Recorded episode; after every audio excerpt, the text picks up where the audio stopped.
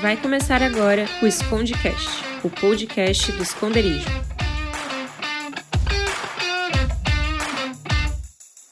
Fala galera, estamos no ar com mais um episódio do Escondecast, o programa semanal do, da galera do Esconderijo. É, meu nome é Junão, bandido bom é bandido convertido. Simples assim. Simples assim. E eu sou o Giovanni Claudino e eu digo que quem decide um caso sem ouvir outra pessoa ou a outra parte, né? é, não, é, não pode ser considerado justo, tá? Ainda que decida com justiça. Nossa, isso é quase que um texto, né? uma monografia. um- Temos um filósofo. Entre nós. Meu nome é Neto, e aí galera, tudo bem? E é o seguinte: bandido bom não existe. Como diria meu avô, se bandido bom existisse, tinha nascido morto. Mentira. Nossa, Frase de vô, pessoal. hashtag Bolsonaro. Traz o 38 aí. Aqui é a Fernanda e bandido bom é bandido ressocializado. Olha só, a voz de uma quase advogada. A doutora. Então, o assunto hoje é justiça humana. A gente vai falar um pouquinho sobre esse tema aí, né? Quem nunca ouviu falar a frase bandido bom é bandido morto? E hoje vamos discutir sobre é, o fazer justiça com as próprias mãos. É certo? Não é? Cabe a justiça ao homem ou a Deus? Enfim, não sei, mas a gente vai tentar chegar aí num consenso. Então, já quero começar a perguntar para a mesa o mundo está cada vez mais violento, estamos cada vez mais sem muita paciência para injustiça. E aí? Bora dar um pau nos malandros? e aí, o que, que a gente faz? Acho que a gente devia começar esquentando essa- esse debate com a nossa é, advogada aqui, né? É, né? Que que, que que tu me diz, advogada? Então a primeira pergunta sempre é mais difícil, né? Advogada fia. Mas não, né? Não podemos dar um pau nos bandidos. Temos que entender realmente o nosso lugar de até onde nós podemos agir e até onde Deus pode agir, né? Qual é a nossa, qual é a nossa parte, né? Justamente nessa justiça. O que que nós podemos fazer como cidadãos normal, normais, né? O que cabe realmente às autoridades e o que cabe a nós como igreja. Eu vejo, cara, que a justiça humana a gente só vai encontrar em Cristo. Acho que, humanamente falando, assim, é, como pecador que somos, a gente sempre vai querer fazer justiça é, do nosso jeito, do meu jeito, do lado que eu tô vendo. Então eu vi uma discussão lá entre Neto e Júnior, mas eu tava ouvindo pelos olhos, ou ouvido do Júnior. Eu vou sempre defender o Júnior e sempre vou atacar o Neto com as minhas mãos, sendo que se eu ouvisse o lado do Neto, eu falei, ah, peraí, Júnior, tudo tá errado. Então eu acho que a gente só vai entender a justiça de fato quando a gente conhecer Cristo. Mas eu acho ponto. que pega a ira, né? Ah, acho que a pega. ira Sim, pega, né? sim. Porque assim, Sim. Tu, tu viu o cara entrando na tua casa roubando um Assim, bem que é um- tu é demorou outra questão, né? né? Tu demorou anos pra conquistar e tu vê o cara entrando e, e roubando. Não, aí o pau fecha. Mas Não. só que aquele cara Não, já uma- roubou a rua toda e continua sendo solto e, e dá vontadezinha de dar uma coça no cara, não dá? Tá, Mas é por isso que eu digo do 38, né, mano? Eu tinha um vizinho, o seu Otto, que quando o cara ia roubar, ele já botava a espingarda, só o cano da espingarda pra fora. O cara nunca mais aparecia no endereço. É, não, eu acredito que assim, ó. Existem casos e casos, né? Por exemplo, o caso que o, que o Giovanni trouxe agora. Se fosse uma discussão, claro, trazer a justiça numa discussão enquanto ela é só uma discussão, ok, tudo bem, você vai ver o lado de uma pessoa tal. Mas acaba na discussão, né? Desde que não esteja um sangue muito quente ali na conversa, né? Agora, o caso que o Júnior trouxe é um caso um pouco mais grave que alguém, talvez com uma cabeça fora do lugar, ou alguém com sangue um pouco mais quente, possa resolver partir pro, pro fight, né? E nesse caso, cara, eu até. Eu até entendo, né? Porque se a pessoa tá dentro da sua casa, ela está dentro daquilo que é seu e ali você manda. E eu acredito muito na. na né, na. na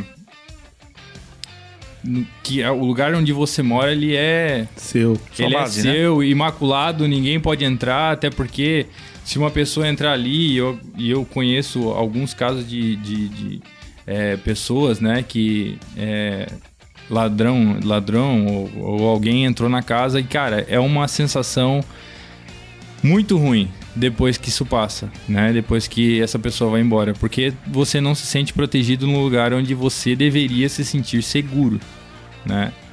Então, realmente, eu- nesse caso, eu acredito que é, a justiça ela pode ser praticada naquele lugar, certo?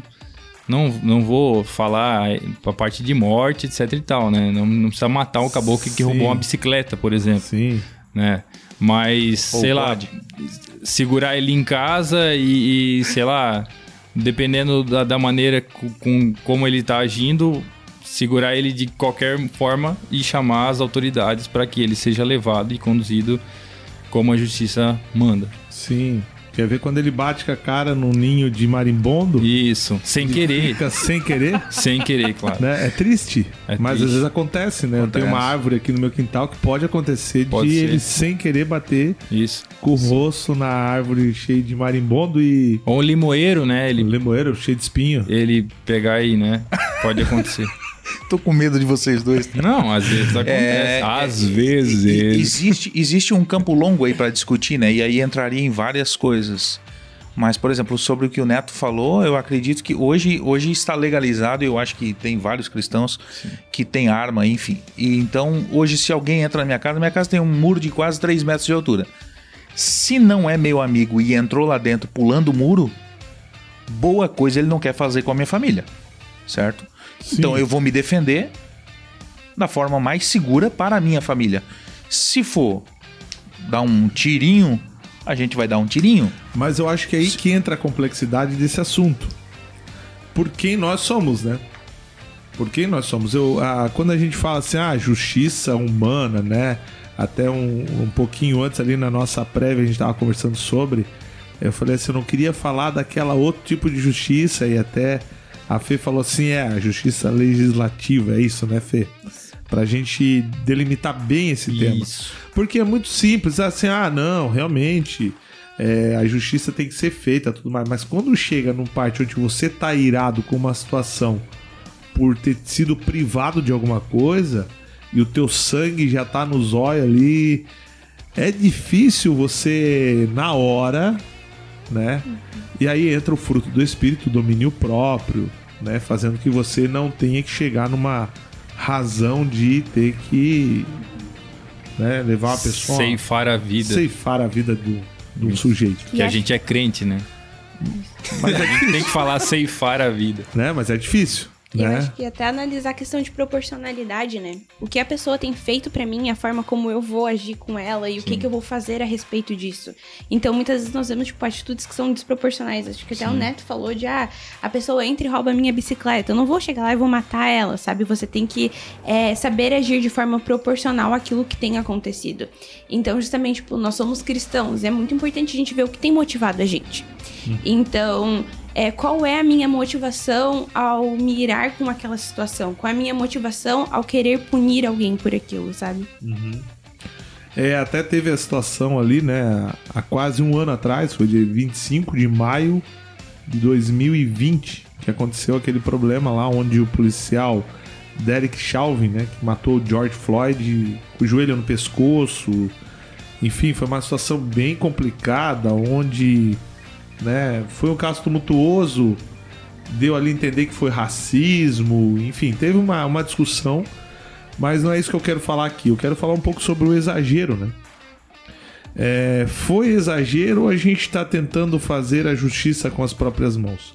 Será que é, os policiais, por exemplo, ou ser humano hoje realmente, cara, já tô esgotado desse assunto já. Eu levo pra delegacia, o negócio volta.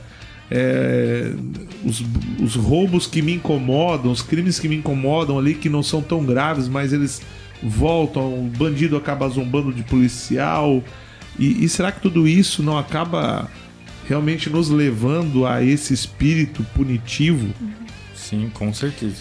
Eu acredito que até por isso é, é, é, que, por exemplo, hoje o povo ele tá no 8 ou no 80, né? Até por isso, porque a gente tá de saco cheio, cara. É, a gente tá de saco cheio com, a, com os políticos que roubam. A gente é, tá de saco cheio com os bandidos que roubam hoje. E tu viu, tu hoje, hoje, cara, se te roubarem e tu for junto com a polícia, com o bandido na delegacia, você e o policial saem depois que o próprio bandido. Então, cara, é um saco isso. É, eu tive táxi aqui em Joinville e trabalhei no táxi em Joinville. E quantas vezes eu vi o taxista, cara, saindo 4, 5 da manhã da delegacia, o policial 7, 8 da manhã e o bandido meia-noite, dormia a noite toda em casa. Quantas, cara? Então, ou seja, isso deixa a gente indignado. E eu via os taxistas, eu nunca participei disso, mas eu via os taxistas, ah, ah roubou um taxista, roubou. Eles pegavam o moleque, ou o cara, o indivíduo, uhum. e faziam justiça com as próprias mãos. Então o povo tá de saco cheio. Hoje, é, é, hoje a gente é amigo de um político, cara, a gente dá de dedo no cara. O cara é honesto, o cara é sério, mas a gente dá dedo. Porque a gente tá descontando a nossa raiva nele, a gente tá fazendo justiça com as próprias. Indiretamente a gente tá nessa vibe, né? Indiretamente a gente tá nessa, nessa pilha toda. E na percepção de vocês hoje, né? A, a nossa sistema prisional carcerário. Na percepção de vocês, reabilita alguém? Não reabilita? Promove mais ira no, no marginalizado? Como é que funciona isso? Vocês acham que funciona? Tem funcionado? Sabe que aqui ninguém é especialista de nada. É. Somos todos um bando de achistas. Mas a gente podemos fazer um achismo contemplativo do que nós temos observado em meio à sociedade. Né? E aí? Eu tive a oportunidade de visitar a penitenciária de Joinville um pouquinho antes de começar a pandemia e foi uma experiência muito interessante, justamente porque eu consegui ver uma situação e estar dentro de um local que eu não fazia a mínima ideia de como é que era, né? Então a gente acaba vendo no jornal, tendo uma ideia assim por fotos, mas é muito diferente estar realmente lá dentro. Então você vê que é um, um ambiente totalmente é, fechado, escuro, onde as pessoas elas são julgadas pelo crime que elas fizeram, né? Então todo mundo ali cometeu algo. Então foi muito interessante, até porque assim que a gente chegou, a gente viu um cara, a gente conversou com ele normal, uma pessoa que se eu encontrasse na rua ia achar tranquilo. E aí ele falou: ah, porque é, que ele havia sido preso justamente por ter cometido um crime de estupro isso gera um choque na hora que você sabe, sabe? Porque não é o que você imagina. Você vê, ah, deve ter furtado alguma coisa. Exatamente. E aí você vê um crime que é um pouco mais pesado e aquilo já gera um choque, né? Mas eu vejo que apesar de eles tentarem ressocializar e fazerem algumas, é, algumas atividades, trabalhos, etc., e serem muito bons em várias dessas coisas, é, enquanto a nossa mentalidade não mudar a respeito daquelas pessoas, quando elas saírem, elas não vão ter como se, como se reintegrarem realmente, né? Porque as pessoas olham para elas e julgam elas pelo, por aquilo que elas fizeram. Quando na verdade Jesus olha pra gente e esquece tudo aquilo que a gente já fez, né? Mas quando, parece que a gente consegue perdoar até certas coisas. Outros crimes, quando a gente escuta ah, a pessoa fez isso. Quando é muito odiondo. Exatamente. Ah, não, mas isso. Ah, legal, tomara que, que fique bem, mas não perto de mim. Ah, tomara que ele encontre um emprego, mas não na minha empresa. Ah, que ele conviva com outras famílias, mas não a minha, sabe? Aqui na minha igreja, não sei se seria bom. Então a gente já olha com um olhar, um olhar diferente para essa pessoa. A gente não olha como qualquer pessoa que não foi perdoada por Jesus e recomeçou a vida dela. Eu tenho dois amigos e ambos passaram pela prisão. É, todos os dois com, teoricamente, coisas básicas, né? Um era por tráfico e o outro por roubo de caixa eletrônico. É coisinha simples, nada que. Não, mas. Nada tranquilo. que coisinha tranquila. A sociedade não considera tão de um. Isso. Um, de, um desses já tem, eu acho que 8 ou 10 anos, trabalha numa empresa grande de Joinville e, cara, não quer mais nem saber de prisão. Então é daquele que assim, ó, o documento do carro tá em dia, não bota película para não correr risco. Esse cara, ele criou um trauma de prisão, então ele não quer, ele se corrigiu é, no máximo que ele pôde, para que, cara, eu não quero. Hoje tu, tu pode cuspir na cara dele, ele vai ficar quietinho, ele não vai te retocar, ele não, senão ele não quer confusão. Já o outro é, saiu agora por conta da pandemia e já voltou para fazer a arte que fazia. Então eu desacredito acreditando no, no, sistema penitenciário. Eu acho que não é o sistema penitenciário que vai fazer você mudar ou não. E sim, cara, por algum motivo, talvez Cristo na vida desse cara, ou por, pelo que ele viveu lá dentro, entende? Então isso é que eu acho que de fato vai. Eu não acho que o. Principalmente o, o, o que a gente conhece aqui, né? É, de sistema. Eu não acredito que esse nosso sistema Brasil aqui vai vai mudar alguém, não. É, eu, eu- tenho um amigo meu também que passou por esse problema. E o fato dele não querer voltar e criar esse trauma foi justamente por questão dos abusos que ele sofreu lá dentro, né? De outros presos. E foram abusos tão grandes que fez ele criar medo e realmente isso fez com que ele se afastasse da marginalização. O Giovanni estava comigo, não sei se foi semana passada, Gil, aonde chegou um rapaz lá na igreja que até nós conversamos Sim. porque eu me senti totalmente numa situação de incapacidade, né? E até a próxima pergunta seria mais ou menos assim: qual o papel da igreja, né? Qual o posi- o posicionamento da, que a igreja deveria tomar em relação ao confronto dessa questão social mesmo de reabilitação de pessoas que saíram da prisão. Esse, esse jovem ele saiu, ele foi, ele pegou é, três é, três, três situações por tráfico, né? Tráfico de entorpecentes e ele pegou é, três condenações. E ele falou que até o final de 2029 ele ainda estaria sobre liberdade é, condicional. Ele falou assim: Eu não sou viciado em droga e eu não sou louco. Então por isso eu não tenho lugar algum para mim ficar não tem nenhum centro de reabilitação que me aceite como drogado, porque eu não sou drogado, e nenhum lugar que me aceite numa clínica porque eu não sou louco. Ele falou: Eu tô dormindo ali no cemitério municipal, em meio aos túmulos, é, porque ali é onde eu me sinto mais protegido da chuva e de abusos, né, que eles sofrem à noite. E um rapaz que estava mal cheiroso, um cara que estava sujo, ele não tem a menor condição de chegar e falar assim: eu preciso de um emprego e alguém empregar. Não tem como. E eu só via, né? Eu, eu como igreja, eu me senti totalmente incapaz, eu não tinha o que fazer. Não tinha, eu não tinha um centro, não tinha nada. Nada que realmente pudesse fazer com que esse cara tivesse uma vida de dignidade de novo. E aí foi aonde eu criei alguns é, conceitos de aonde a igreja hoje pode estar errando nisso também.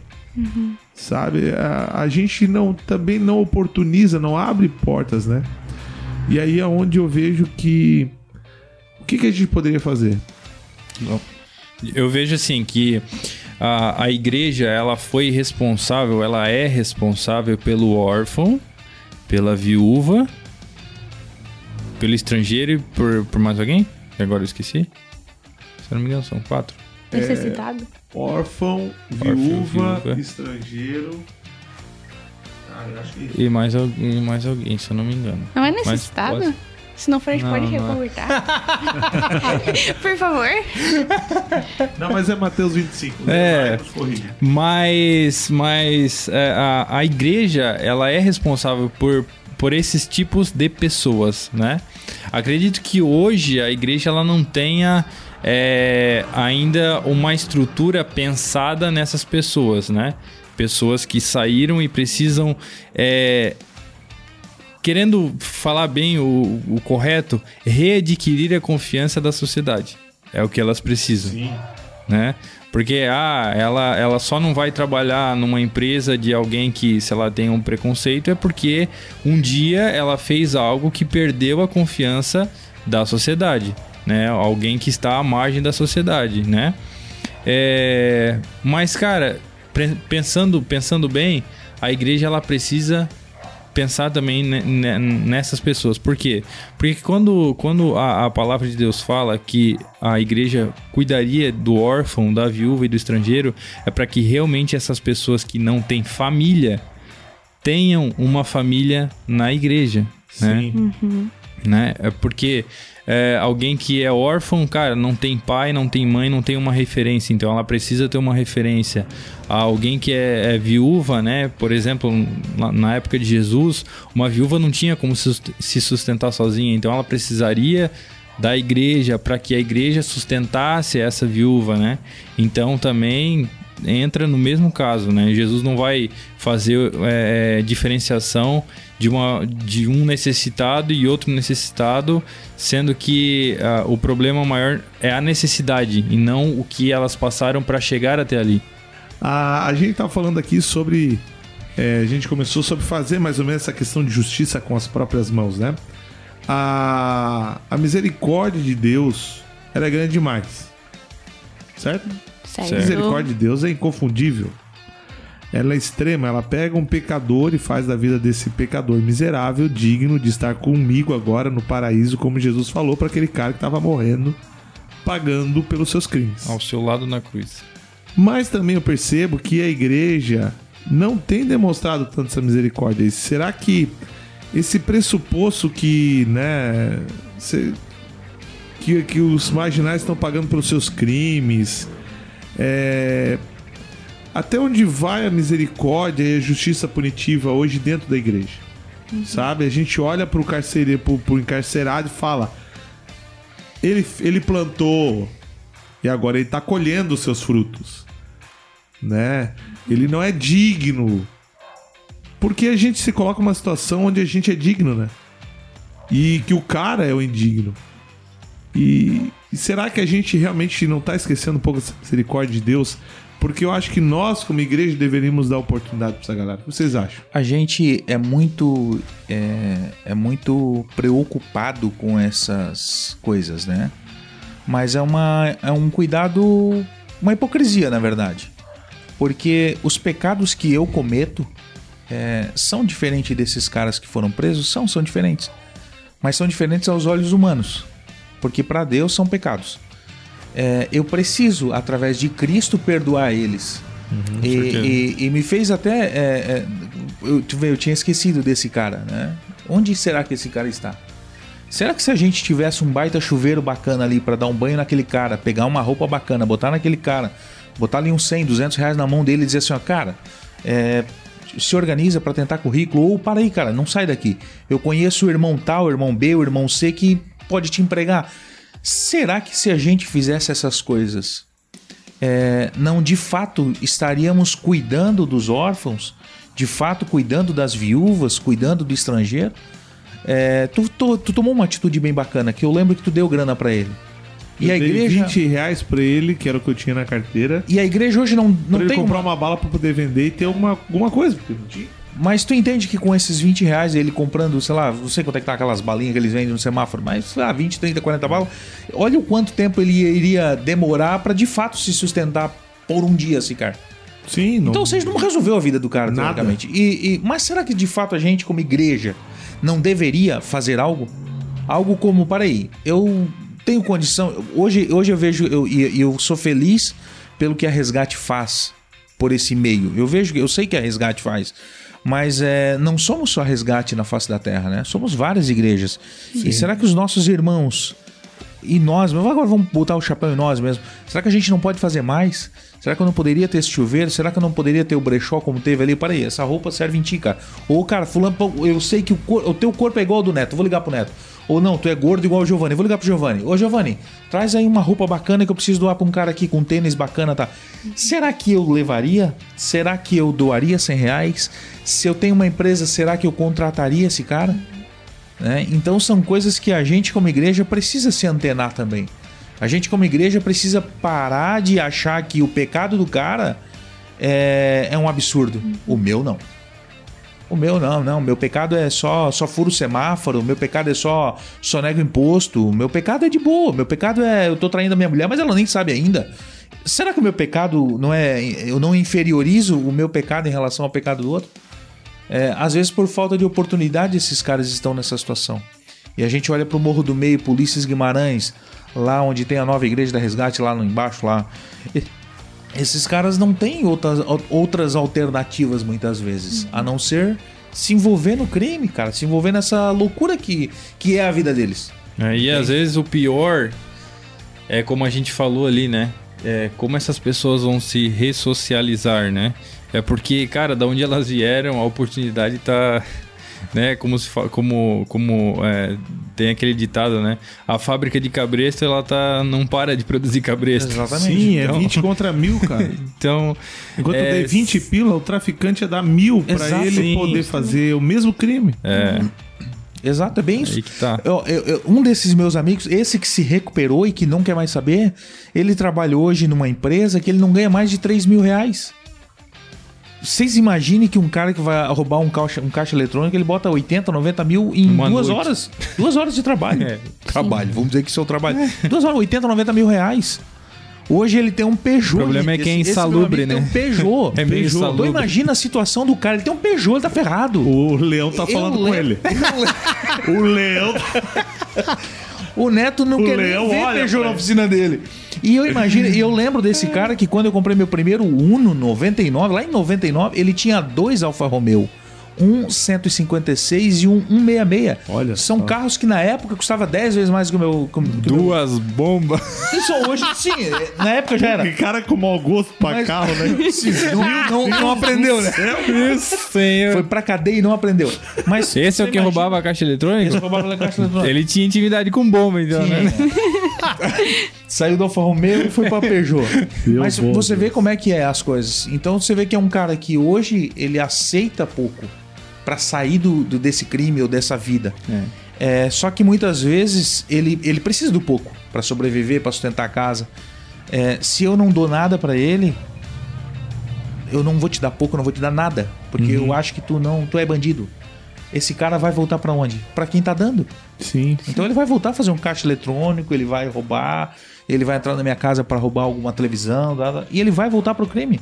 Então eu, como igreja, preciso entender isso e, cara, eu preciso contratar esse cara. Eu preciso de uma supervisão em cima do cara? É claro que sim. Eu não vou contratar um cara que era ladrão e botar no meu financeiro da empresa. Eu não vou fazer isso. Então eu tenho que ter essa noção, essa coerência. Mas eu preciso tirar esse cara da rua. E eu sei que uma andorinha sozinha não vai fazer verão. Mas, pô, se cada empresa pensasse em pegar 10 funcionários, empresa que contrata mil, pegasse 10, 15 desse nível e botasse lá pra ajudar, pra ressocializar, botar num colégio, numa faculdade, num curso técnico, a gente mudaria, cara. E jus- Pode falar. Pode falar, Fê. E justamente entender, né, que como igreja nós estamos em todas as esferas da sociedade. Então, às vezes parece que a gente não tem é, tanto poder para mudar as coisas, mas na verdade a gente tem muito poder. Então, a gente pode estar inserido em diversas áreas e estar promovendo realmente o- essa mudança de visão, né? E isso começa com coisas que às vezes parecem simples, mas que no final vão fazer uma grande diferença na vida dessa pessoa. Sim. Então, inclusive, esses dias eu peguei um Uber e ele tava contando que ele foi preso, ele já, né, já havia cumprido a pena dele, e ele só, te- só se ressocializou por causa da igreja e do papel que a igreja teve na vida dele. E às vezes, justamente que nem vocês falaram, de estar fazendo um trabalho prévio, né? Então, às vezes, nós vamos em bairros mais carentes, nós vemos uma situação onde todo mundo ali é, vai indo para isso, parece que é o mais benéfico, parece que é a única oportunidade que eles têm, mas se a gente começar enquanto são crianças, enquanto são jovens, às vezes a gente pode evitar com que eles precisem ser presos ou cometam crimes ou vivam coisas que às vezes vão ser muito traumatizantes para eles e justamente a gente poderia estar auxiliando previamente. Eu falei anteriormente do táxi, né? É, teve uma vez que um rapaz veio me pedir uma vaga de motorista. tá? E eu falei, cara, não, beleza. E eu de fato estava precisando. É, e ele foi muito engraçado que. É, o- taxista é, é um bicho fofoqueiro, tá? É terrível.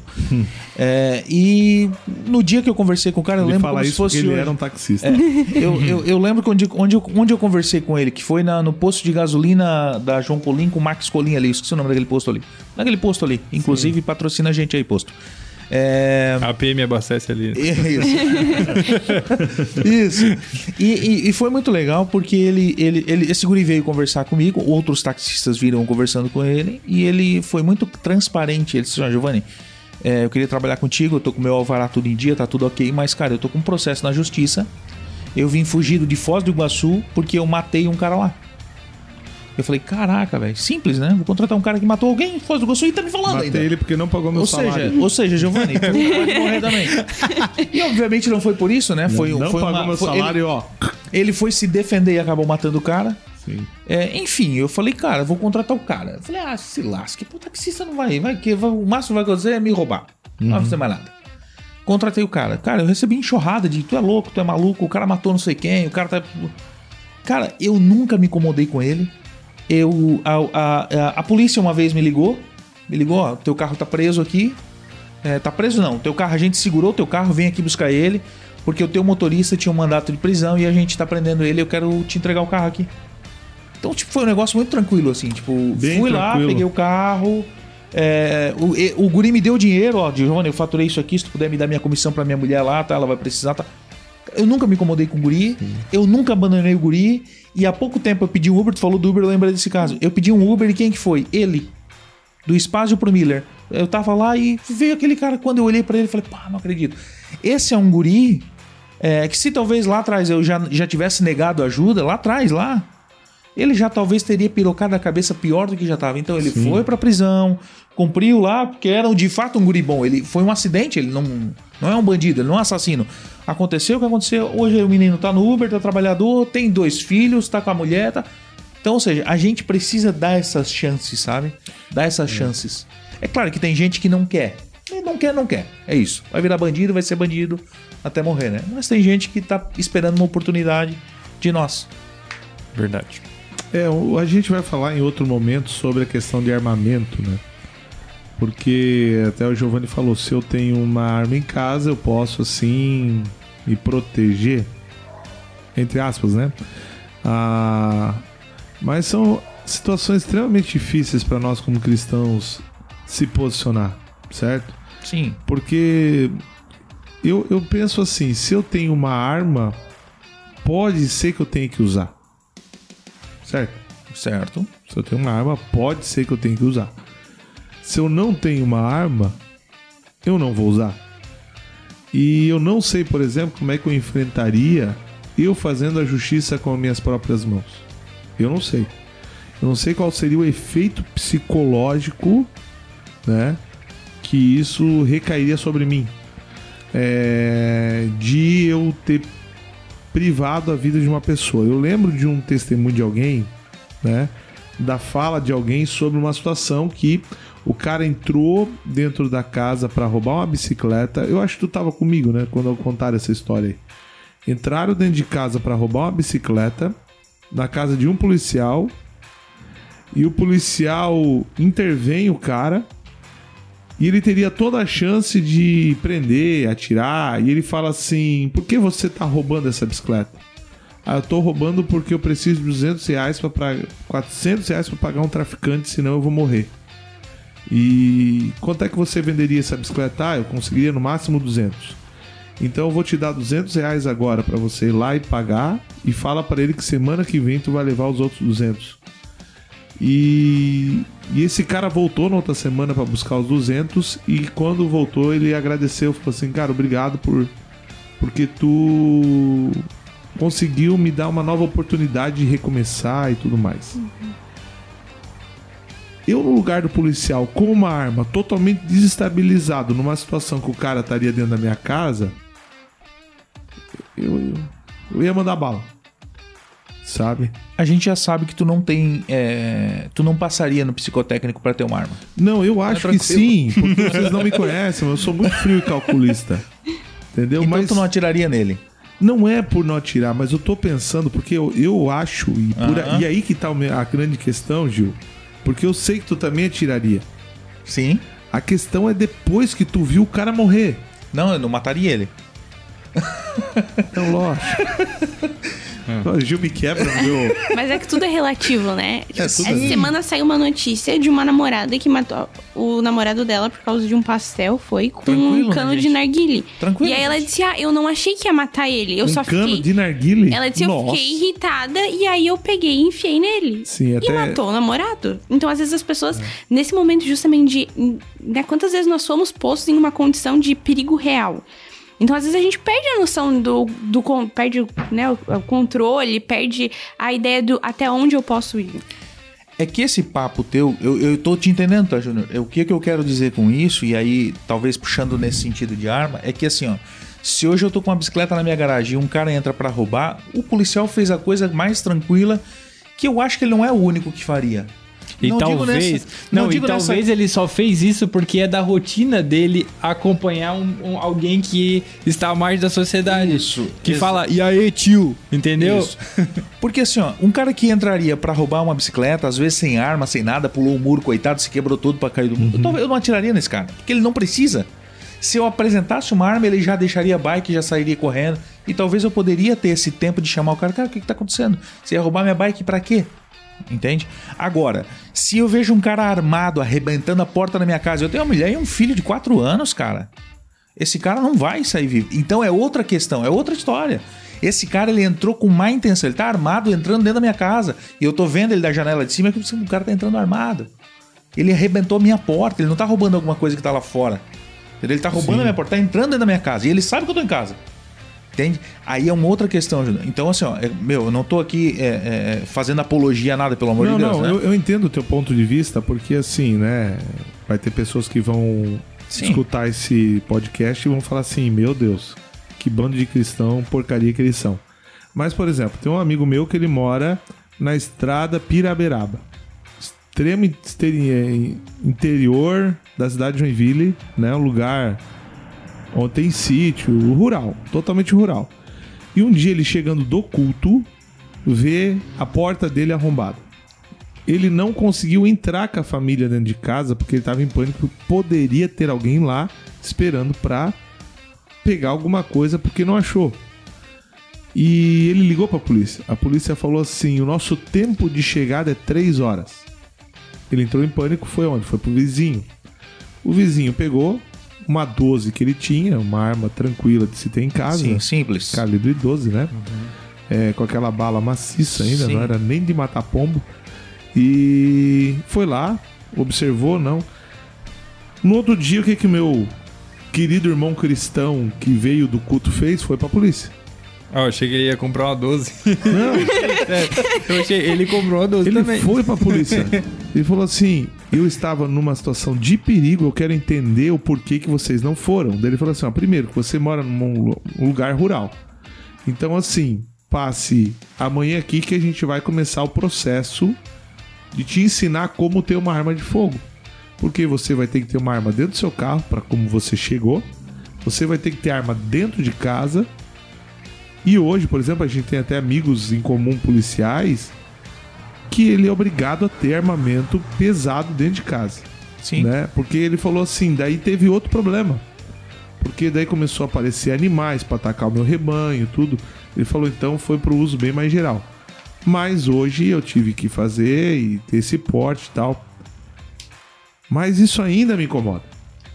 Sabe, eu, eu, eu acredito que nós, como cristãos, a gente não ia dormir tranquilo. E aí que tá, eu fui daí fazer um estudozinho, muito rápido, e eu percebi que nós estamos com mais de 773 mil pessoas em cárcere privado no Brasil. É a nação de alguns países. É Joinville inteiro, né? É, Sim. é Joinville. Joinville inteiro É preso. Joinville preso. É. Isso assim, tava assim, mais de, né? Mais de 773, né? Porque é, Pode pegar Joinville, Araquari e mais alguma coisinha. até, até tem situações assim que é engraçado, porque fala assim, não, essa cela cabe 5 pessoas e nós estamos com 50. Então a capacidade não é 5, é 50. É 50. Se coube. né? E, e eu fico assim, cara, Joinville hoje presa. Será que nós, como igreja, será que a gente realmente está desenvolvendo tudo que era pra gente fazer como igreja? Será que a gente não tá falhando? Porque eu percebo países europeus hoje. Vamos pegar países europeus.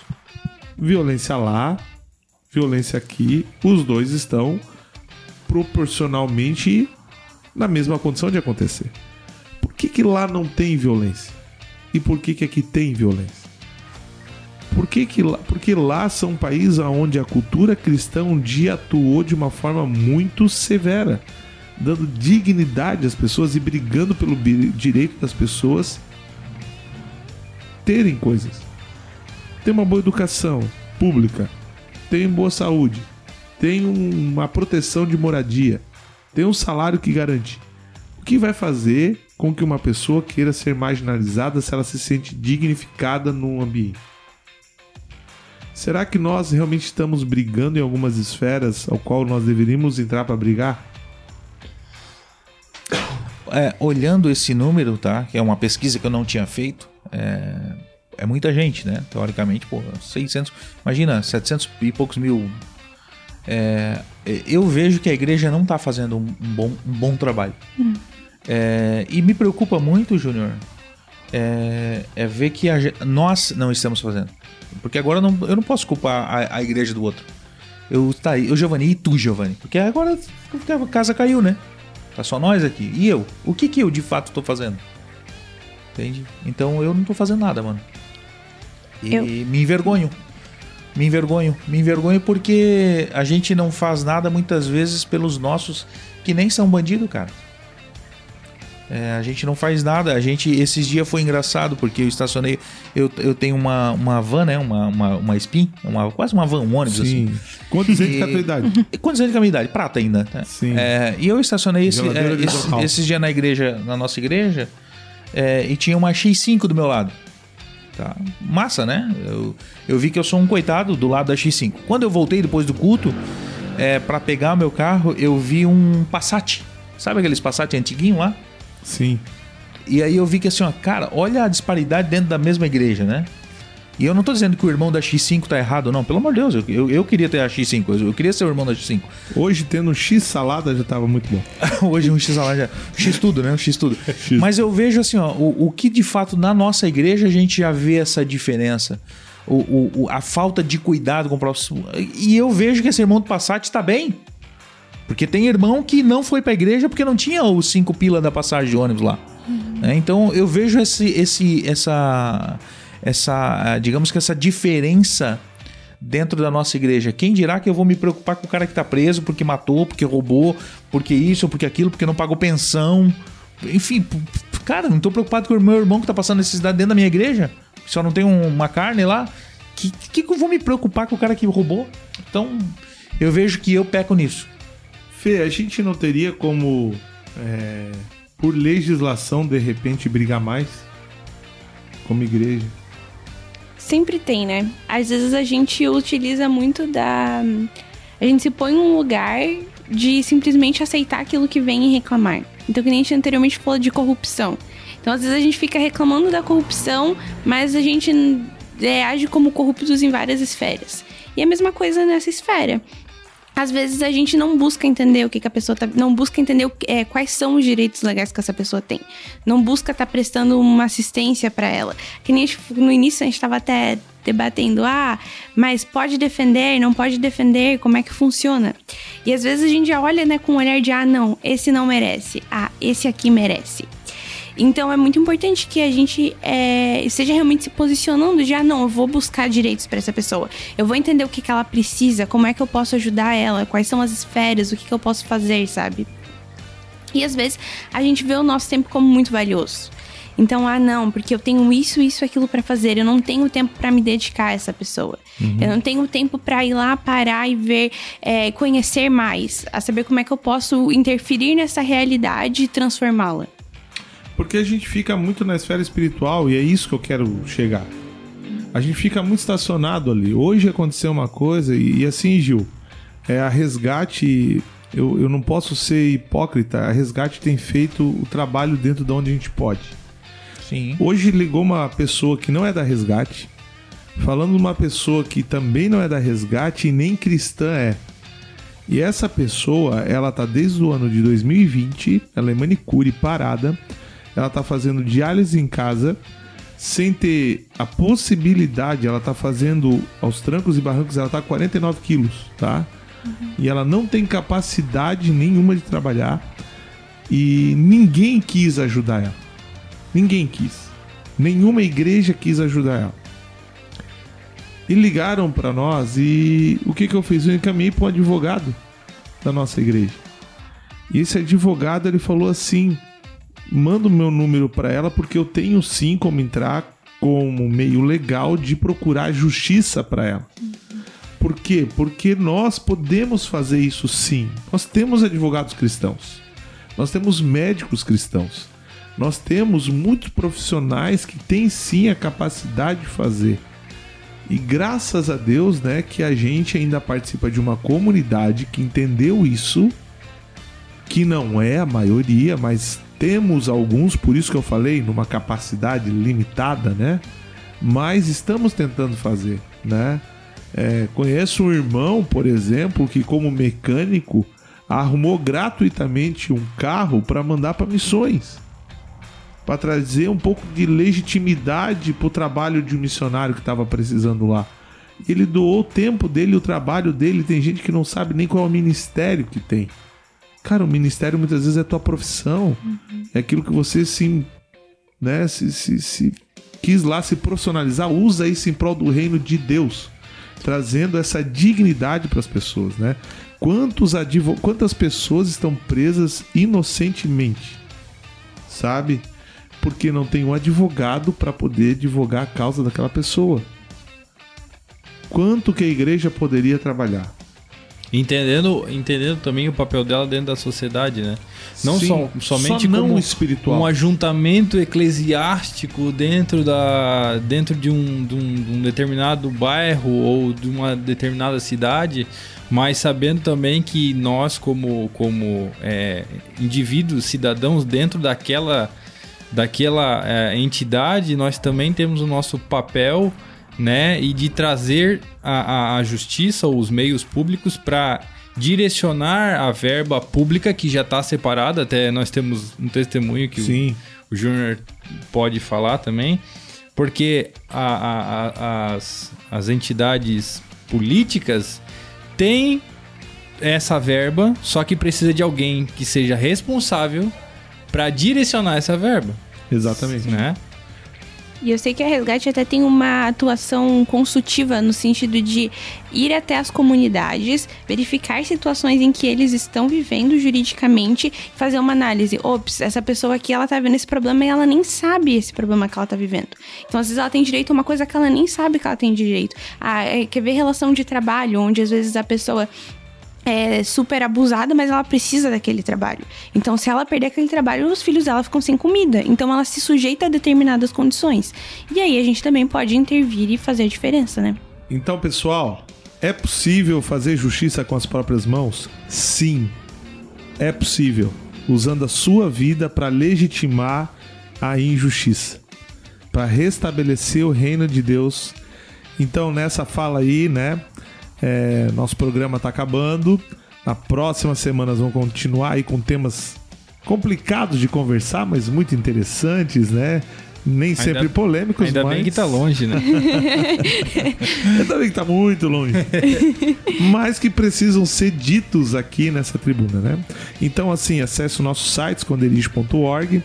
Nesse site você vai lá poder nos conhecer um pouquinho melhor, poder, poder ver os dias que nós temos os nossos GPs e quem são os líderes, e você vai poder nos conhecer muito mais, conhecer todos os nossos ministérios, tudo aquilo que a gente produz. Corre também, acesse o nosso canal do Esconderijo Play no YouTube e veja as nossas ministrações, dá um likezinho e fique por dentro dos nossos vídeos. Lá no Instagram, no arroba esconderijo, né, nos siga lá e também fique por dentro dos nossos conteúdos. Sábado a gente vai estar junto a partir das 20 horas lá na nossa igreja, né, lá no nosso site tem o endereço. E é isso aí, mesa se despede. É muito bom estar com vocês. E não esqueçam, né? A justiça sempre vamos encontrar em Cristo. Amém. É isso aí, pessoal. Um grande abraço e já diria o seu Madruga. A como é que é? A vingança nunca é plena, mata a alma e envenena. É isso aí, pessoal. Muito bom estar com vocês. E vamos nos lembrar de começar com pequenos passos, né? Todo mundo pode fazer a diferença. É isso aí. Obrigado pela sua presença até aqui. Na próxima semana estaremos juntos. Forte abraço. Tchau.